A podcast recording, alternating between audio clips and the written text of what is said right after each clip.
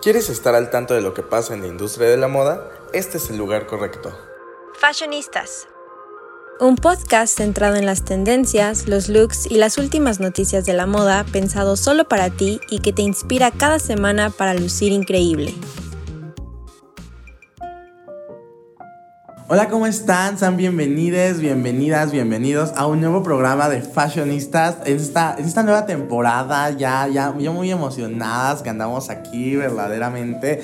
O sea, es un programa que la verdad a mí me fascina, me encanta la moda. Yo creo que a todas las personitas que estamos aquí nos encanta. Venimos estrenando todo, venimos estrenando, estrenando rúbrica, venimos estrenando productora, que ahorita aquí les habla, pero bueno, aquí les está hablando, porque la presentación primero, Rafael León, eh, eh, soy, bueno, ya aquí la persona más vieja aquí en Fashionistas, pero bueno, vamos a presentar a nuestra nueva productora, que bueno, ya, ya la conocemos verdaderamente, y ahora ya se anda estrenando productora, locutora, entonces Linda, ¿cómo estás el día de hoy? Yo encantada, Rafa, con esa presentación, mira, ya yo puedo no hablar del tema y yo feliz, pero como dices, nueva temporada, les traemos unos episodios que no saben.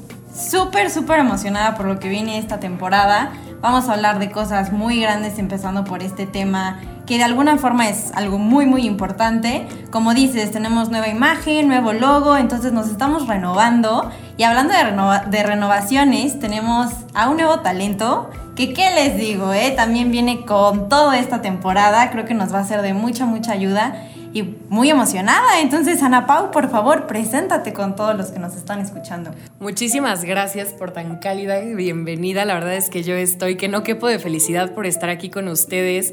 Muchísimas gracias por brindarme este espacio y pues gracias a ustedes los escuchas por darme un espacio para hablar también y para ser escuchada. La verdad es que la moda a mí igual me encanta. Creo que es un medio de expresión bellísimo y podemos comunicar tanto a través de algo que podría parecer tan simple que la verdad es que tiene un lugar súper, súper especial en mi corazón y pues nada, estoy muy contenta de formar parte de este proyecto y emocionadísima por todo lo que nos espera. Y pues hablando de la moda como medio de expresión, creo que se relaciona mucho con el tema que tenemos el día de hoy, ¿no? O sea, y sí, de verdad te queda la moda, tú, tus outfits, la, la más verdaderamente. Aquí pura gente que se viste bonito. Obviamente tenemos que ser, ¿no? Pero bueno, vamos a iniciar justo con una persona que igual se viste bonito conmemorando eh, y que va muy acorde al tema. Vamos, o sea, o sea, vamos a hablar en general, pero un poco en memoria de Olivia Newton-John, que fue un icono de la moda, aquí recordando eh, su fallecimiento desafortunadamente. Y a, mí me dolió mucho, fíjense que yo no... No fui tan fan de, de Vaselina, o sea, claro que me gusta, pero no es como que la haya visto ahí tantas veces. Pero en cuanto vi que falleció, fue como, o sea, sentí muy feo. O sea, y no me, sacó mucho de onda y fue como, como, ¿por qué? Pero, o sea, sentí feo porque dije, es que era una persona como tan icónica en la moda, en el cine, y, y fue de, o sea, una leyenda verdaderamente. Y sí fue como de, no inventes.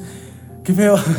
Pero, o sea, sí, justamente fue una persona que marcó moda en los años eh, 60 y 70, o sea, toda, la, toda esa moda está muy bonita y muy padre. Y ella marcó tendencia en esa época. Y realmente yo creo que todas las personas que vieron ahí Vaselina cuando se estrenó en cines, estoy segurísimo que les doy. O sea, yo le dije a mi mamá, ya se murió Olivia Newton-John y me dice, ¿cómo? O sea, pero super triste mi mamá, no, a ella sí le encantaba Vaselina. Y, sí, o sea, digo, yo creo que todas las personas que la vieron en el cine, que estuvieron cuando pegó en, su momento todo ese icono de la moda, realmente yo creo que les pegó demasiado. Pero pues bueno, recordando obviamente que descanse en paz nuestra querida Olivia Newton.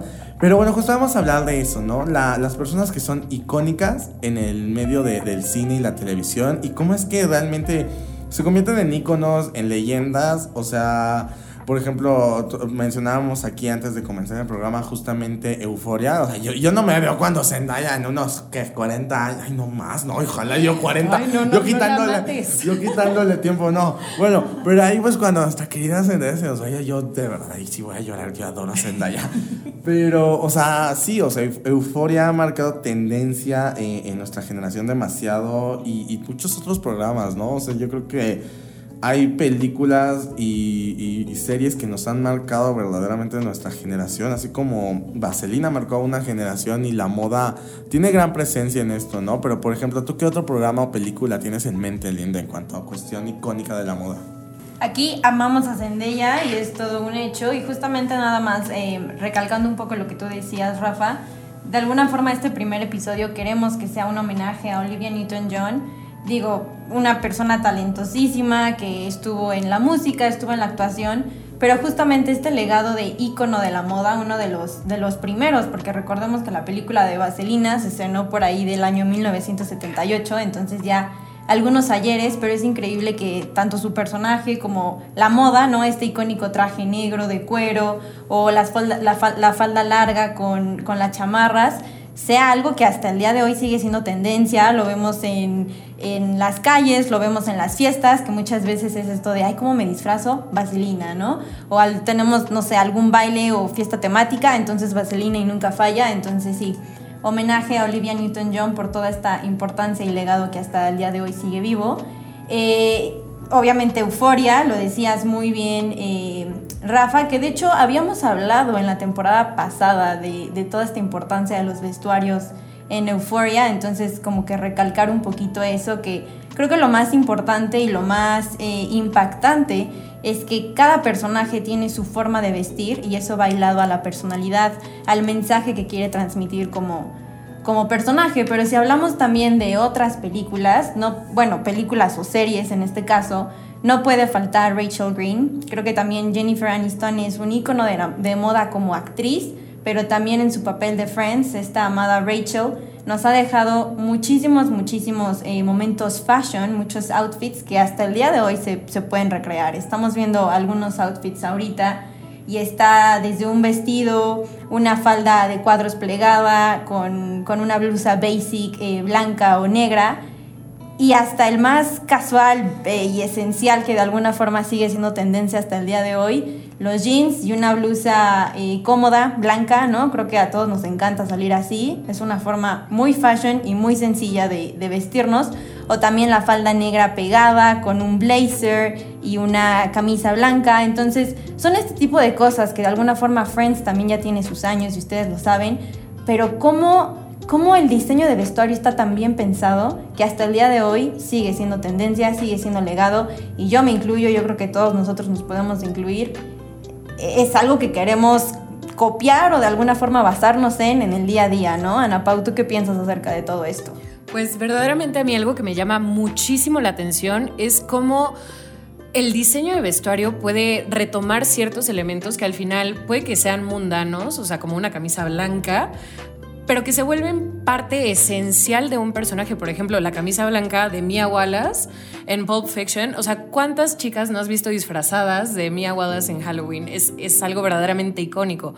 También se me viene a la mente en la película de The Professional, El Perfecto Asesino, el personaje de Matilda, eh, protagonizado por Natalie Portman, o también el personaje de Leon eh, por Jean Reno. Para mí es un claro ejemplo de cómo no necesitas tener prendas que sean súper extravagantes o que sean verdaderamente llamativas para formar un personaje muy bien construido y darle una esencia propia. Realmente esto es algo que a mí me encanta del cine y se me hace una preciosa convergencia entre dos artes que son la moda y la cinematografía. La verdad es que me parece hermoso cómo una puede ser herramienta para la otra y cómo la narrativa se vale de estos estilos. O sea, como también estabas mencionando acerca de Euphoria. Eh, vemos un progreso en los personajes a través de su ropa, o sea, cómo la sudadera para Rue es representativa de su historia, del legado de su papá, que es lo único que le queda. También vemos cómo Kat pasa de un estilo super dominatrix, super out there de la primera temporada a este punto en el que está regresando a sus orígenes un poco más sencillos, más simples, pero con un twist, porque demuestra que está volviendo a sí misma, pero de un modo distinto, un modo nuevo, más refrescante. Mismo caso con Jules, podemos ver cómo pasó de una imagen hiperfemenina a estar explorando más un lado un poquito más andrógino. Y pues a lo que voy con todo esto es que la moda es una herramienta súper poderosa que comunica de muchísimos modos y creo que Un claro ejemplo de esto también es el diseño de vestuario en las películas de superhéroes, o sea, cómo es la diferencia entre el diseño de, los héroes masculinos y las heroínas.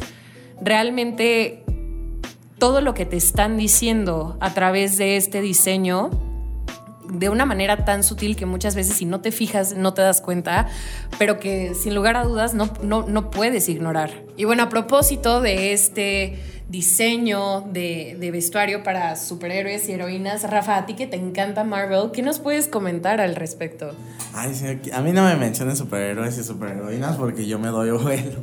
Pero sí, justamente siento que en estos últimos años ha cambiado demasiado el diseño de, de, de de vestuario, más que nada de las superheroínas, ¿no? O sea, el hecho de que ya hemos entrado, o sea, Marvel lleva aproximadamente 14 años eh, eh, haciendo sus películas, iniciando con Iron Man, y ya en estos últimos años, como diría una maestra que tuve en género, no es que hubo un, moda de feminismo, pero fue como un boom, ¿no? En estos últimos ¿qué será? Seis años aproximadamente, como que hubo un boom mucho en el feminismo, empoderamiento en femenino eh, y la comunidad LGBT y todo, ¿no? Entonces el hecho de que, eh, o sea, esto se ve reflejado obviamente en el cine y en las series y Marvel lo, lo está tomando en cuenta, ¿no? Obviamente tiene ahí sus errores, obviamente, pero... Por ejemplo, el hecho de que a Black Widow le hayan hecho una película y que el traje que haya usado Black Widow en su película haya sido un traje ya no tan sexualizado. No voy a decir no sexualizado porque pues claramente seguía teniendo algunas cosillas, ¿no? Tampoco es como que den unos saltos tan grandes, pero, o sea, comparación con la, eh, como salía en Iron Man 2 o en Avengers 1, realmente fue un cambio radical el traje de Black Widow. Otra que también cambió demasiado fue la Bruja Escarlata, mi diosa, amén. este, que ella eh, al principio salía con un corset, que era lo que mucha gente decía, ¿cómo vas a ponerte a pelear con otros seres poderosos con corset? O sea, a mí me encantaba cómo se veía, pero es como, como que es medio ilógico, ¿no? Y el hecho de que ahora su traje eh, en la serie de WandaVision haya sido más así de superheroína y, y como armadura y que después en Multiverse of Madness haya sido un traje más de, pues de bruja, básicamente. Entonces realmente fue, fue, un cambio completamente diferente y que le da una personalidad a estos personajes. Y que yo creo que, como mencionan, o sea, fueron iconos, ¿no? O sea, yo me disfracé de Wanda el Halloween pasado. Entonces, es eso, ¿no? Están marcando mucha tendencia en cuestión, no solamente de esta generación, sino las, las generaciones que vienen. Las niñas están viendo ya las superheroínas de una manera empoderada. Capitana Marvel eh, o sea, lo representan mucho en la serie de Miss Marvel, cómo es que ya la admiran por ser una mujer muy empoderada y todo. Entonces realmente se, no solamente eh, es la moda, o sea, como que el vestuario cambia completamente toda la perspectiva que se tiene de un personaje, ¿no? Y la critican mucho algunas personas porque ya la pueden sexualizar, pero muchas otras la critican porque justamente se sienten identificadas, ¿no? Entonces realmente esto me parece increíble. Pero bueno, igual aquí ya, ya siguiendo un poco eh, saltándome los superhéroes, justamente otra vez series como Euphoria. Yo creo que dos series que han tenido gran impacto y que se ha visto mucho en la moda son Sex Education y Stranger Things.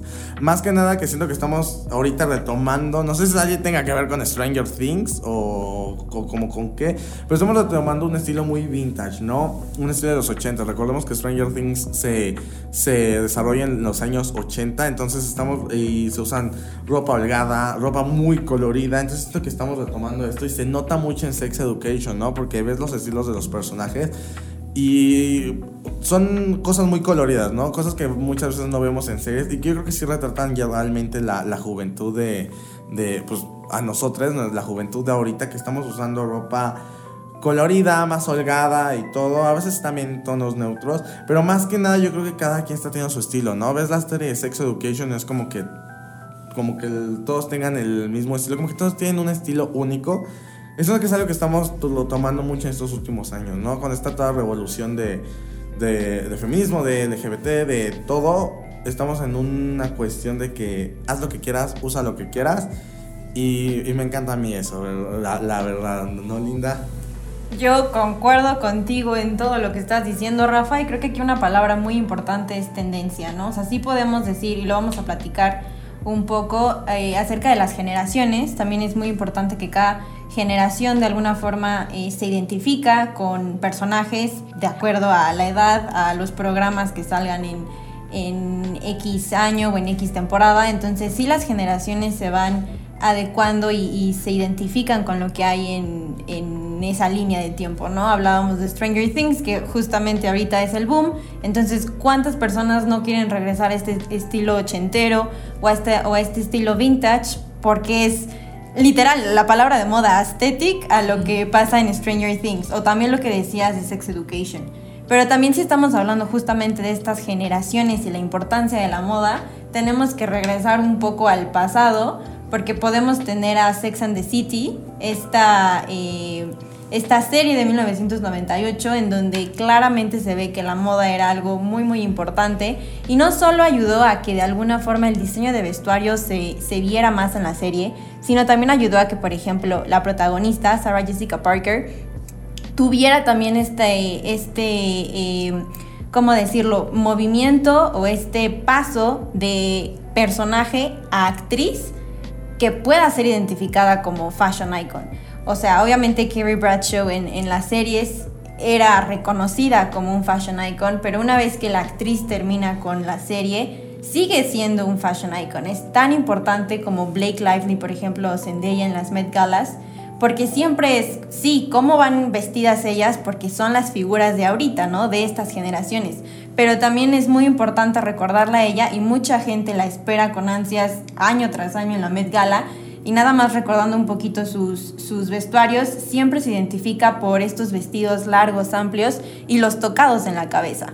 Entonces, si estamos hablando de esta tendencia de identificarnos con lo que está de moda, pero también hay que, hay que tener en cuenta que las generaciones eh, marcan también este paso de, de, moda entre uno y otro. Y entonces lo que fue para la generación de, de, Sarah Jessica Parker y los que vieron Sex and the City en su momento, lo es ahora, lo decíamos, ¿no? Por ejemplo, Zendaya en Euphoria o Blake Lively en Gossip Girl. Gossip Girl, otra serie súper de tendencia en su momento que de alguna forma hizo que Blake Lively y... Ay, se me fue Emil... No, se me fue el nombre de la otra, pero... Leighton Mister, gracias Ana Pau. Leighton Mister fueran y son consideradas hasta el día de hoy como otros fashion icons, ¿no? Entonces, hablamos de este tipo de series que no pueden faltar porque de alguna forma sí los ves en, en, sus personajes, como la moda está presente, como la moda es parte de su identidad, de su, de su historia, de lo que quieren dar a conocer, pero también es súper importante este paso y esta línea entre, ok, este es, este es el personaje, pero termina el personaje y la actriz sigue siendo considerada un fashion icon. Entonces hablamos de Sex and the City, de Gossip Girl, no sé, Ana Pau, ¿qué otro, ¿qué otro ejemplo se te ocurre hablando de todo esto? Pues algo que también me encanta de la moda en el cine y en las series es como también es un recurso súper poderoso para ubicarnos temporalmente, como mencionaban acerca de, de Stranger Things que está en los 80s. Eh, me encanta cómo hay incluso estudios y, gente especializada que se encarga de hacer que esto sea lo más em, apegado a la realidad posible y también hay veces en las que es una decisión activa del diseñador de vestuario para decir como, no, a ver, yo no quiero que esto sea como era en esa época porque estamos haciendo un statement. Entonces me parece muy rescatable y también me acuerdo muchísimo de El Diablo Viste a la Moda, Devil Wears Prada. Es icónica tanto para el mundo de la moda como para el mundo del cine.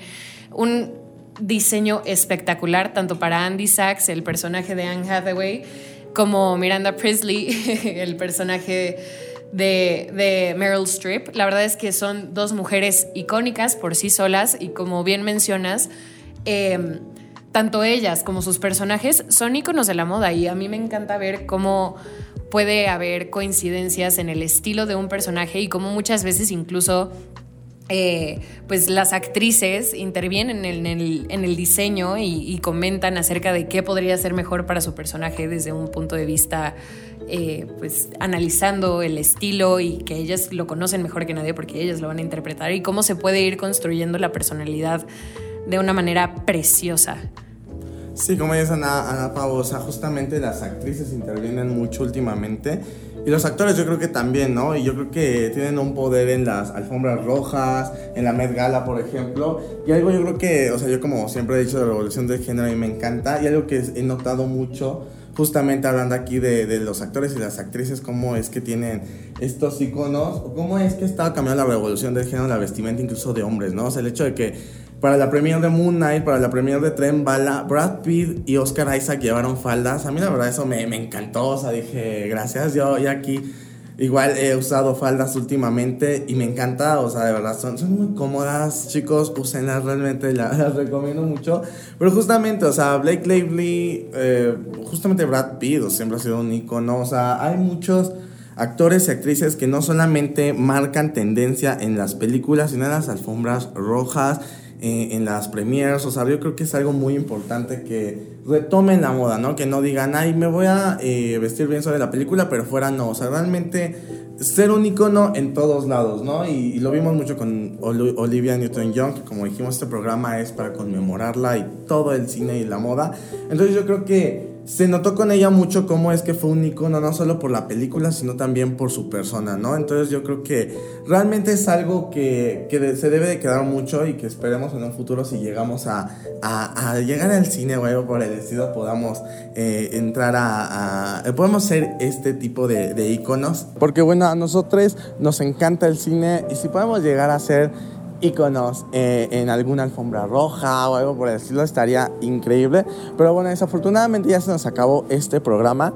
Así que, pues, espérenos en esta nueva temporada con todo. Este fue el primer programa de una nueva temporada increíble de Fashionista. Esperamos que les haya gustado muchísimo. Nos van a escuchar en nuestro nuevo horario en por frecuencia SEM todos los miércoles a, a, las 7 de la noche. Y si no, nos pueden escuchar, ya saben, por Spotify en Fuera del Aire y buscan claramente nuestro podcast Fashionistas y ahí nos escuchan a la hora que quieran, noche, mañana, tarde, en el trabajo, de camino al trabajo, a la escuela. Entonces, bueno, esperamos que les haya encantado este primer programa y que les dejemos picades, obviamente como en nuestras temporadas pasadas, para que nos escuchen hasta el final de la temporada.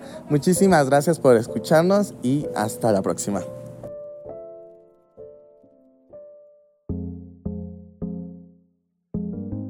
Gracias por escucharnos. Puedes sintonizarnos en exclusiva por frecuencia SEM y plataformas digitales. Te esperamos en el próximo episodio.